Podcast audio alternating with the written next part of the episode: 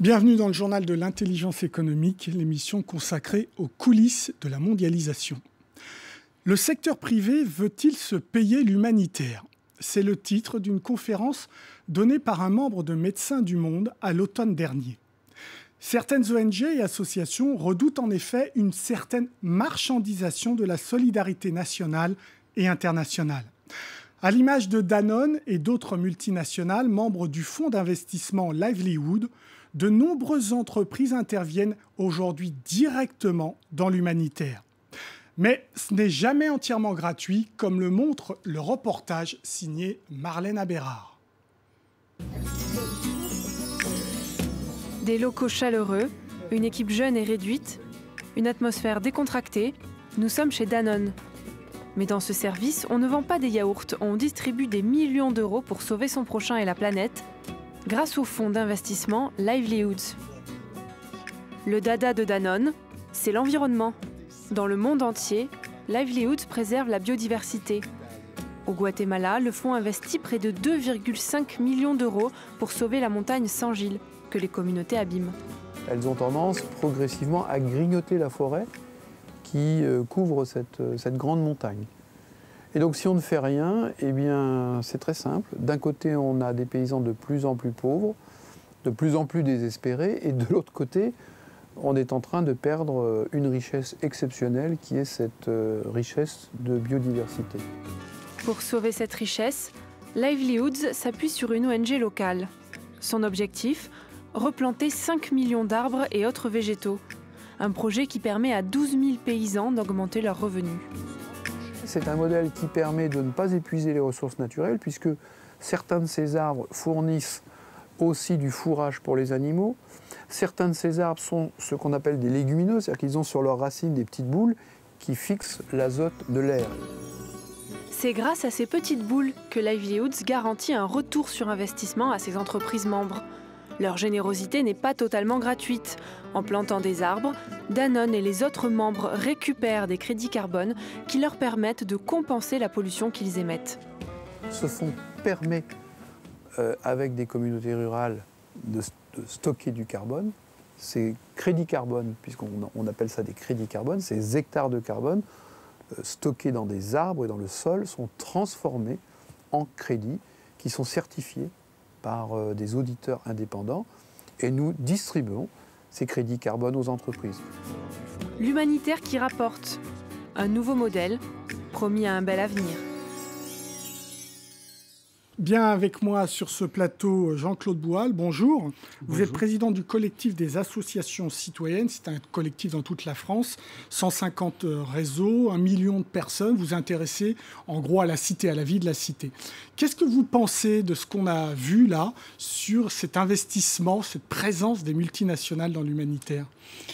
Mais je pense que la dernière phrase résume bien euh, la situation, c'est-à-dire que nous avons des grandes entreprises qui ont besoin, compte tenu de leur activité et du fait que euh, par rapport à l'environnement, par exemple, nous sommes dans une situation difficile, de se refaire une virginité.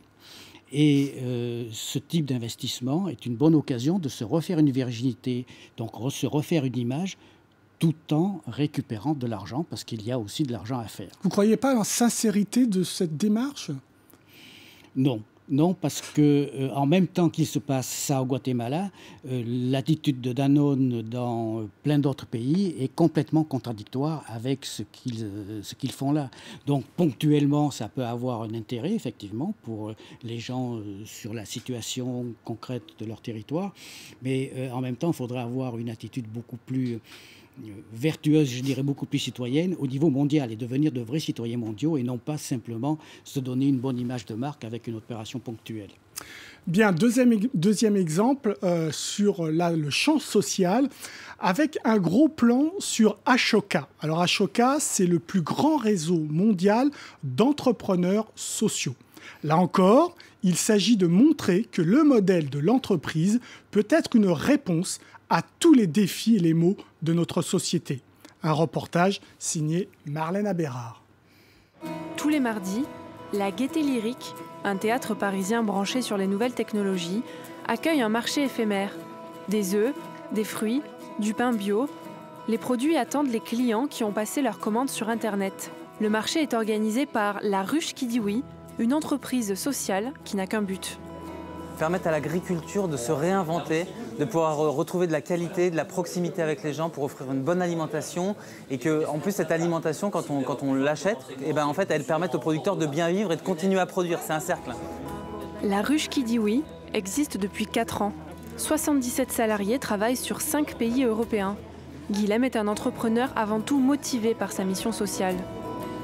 Nous, ce qui nous importe le plus, c'est de remplir notre mission avant de distribuer euh, des dividendes à des actionnaires. Notre obsession, c'est euh, soutenir cette agriculture, que ça marche. En 2014, la ruche affiche un chiffre d'affaires de 2 millions d'euros. Grâce à elle, les producteurs ont vendu pour 25 millions d'euros de produits. C'est mieux pour les producteurs? Parce que les légumes sont meilleurs et que je préfère avoir ce rapport-là, éviter euh, les longues distances. Vous êtes des agriculteurs, euh, vous pouvez les rencontrer, discuter avec eux. Et en plus, comme je vous dis, c'est que des produits frais de saison, donc c'est intéressant. Changement de décor. Nous voici dans l'ancien temple de l'argent, la Bourse de Paris. C'est ici que la ruche qui dit oui a trouvé de l'aide en 2010 pour se développer. Nous sommes au siège d'Ashoka. Le premier réseau mondial d'entrepreneurs sociaux croit aux vertus du business pour régler les problèmes de nos sociétés. Il y a justement euh, une manière de résoudre beaucoup de problèmes de société euh, grâce euh, au système économique qui permet de pérenniser les actions qu'on peut mettre en place sur le terrain. Ashoka, ce sont 3000 entrepreneurs sociaux dans 80 pays. En France, 15 permanents et un budget de 2 millions d'euros pour conseiller, accompagner, coacher ou même financer des projets. Il ne faut pas du tout diaboliser euh, le monde de l'entreprise, ni idéaliser le monde des ONG. On est obligé à un moment donné de se mettre tous autour de la table et de trouver des solutions communes. Des solutions communes qui passent par la même voie, le marché. Alors là encore, Jean-Claude Boal, président du collectif des associations citoyennes, vous y croyez ou opportunisme?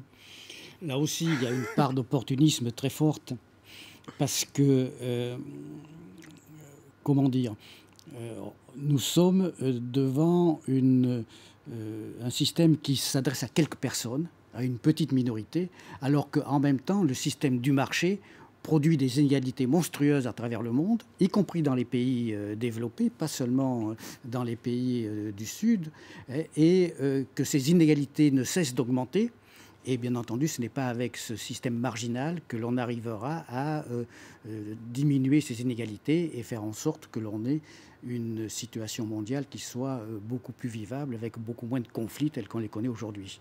Votre position, est-ce que vous pensez que l'entreprise peut aussi aider à régler des problèmes sociaux ou pas? Vous pensez que non, ce n'est pas son, son job?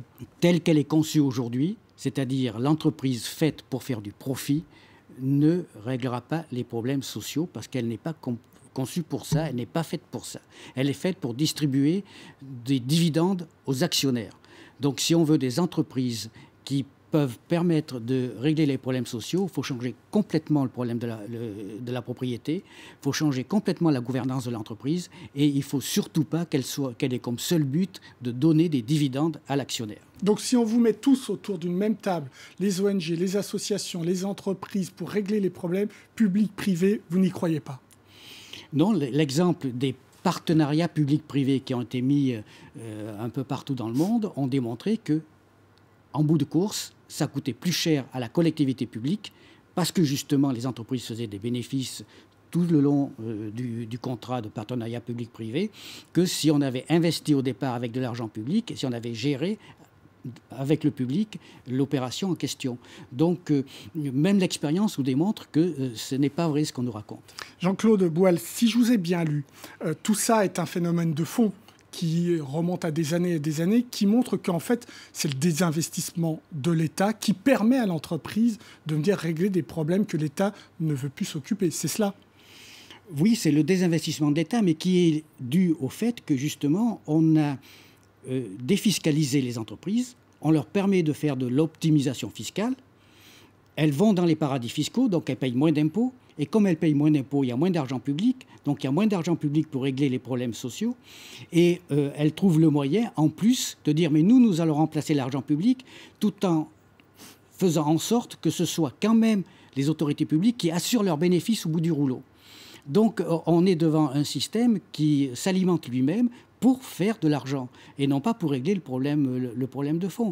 Donc la question, c'est bien de changer ce système-là. Après tout, si Danone ou les autres membres de Livelihood ont 120 millions d'euros à réinvestir dans l'humanitaire ou dans le social, après tout, pourquoi ne pas en profiter quand on est une communauté qui a besoin d'aide? À ce moment-là, qu'ils investissent dans le social ou qu'ils aident les ONG sans retour. Donc vous, vous pensez que euh, chacun doit rester dans sa place et que l'argent de Livelihood doit d'abord passer par les, ONG et c'est à elles de faire ce travail. C'est à elles ou des entreprises qui ne, qui ne distribuent plus du tout de dividendes. Et effectivement, là, on pourrait avoir une véritable coopération peut-être mais euh, les entreprises ne remplaceront jamais effectivement les associations et les ONG. Dans, les papiers qu'on peut lire sur Internet, hein, sur le site du collectif, vous expliquez que ce mouvement, cette tendance de fond vient d'Angleterre, du Royaume-Uni. Pourquoi? Mais Parce que c'est un pays euh, très libéral, hein, qui est tourné vers le marché. Et euh, par exemple, le G8, sous présidence de David Cameron, Cameron, donc le Premier ministre du, Royaume-Uni, euh, a lancé une opération qui consiste à justement investir et faire des investissements à impact social, mais pour, au bout du rouleau, permettre aux investisseurs de gagner dans le domaine social jusqu'à 13% par an de revenus. Donc avec tous les intermédiaires, ça veut dire que l'on va considérablement comprimer les ONG qui sont les véritables opérateurs. On va les obliger à, entrer dans des processus de contrôle qui sont ceux des entreprises privées et qu'on sera très très loin de la vocation des ONG réellement. Merci beaucoup euh, Jean-Claude Boal pour vos réponses. L'émission est terminée, mais comme d'habitude, vous pouvez la retrouver sur france24.com. En attendant, restez avec nous. Au revoir.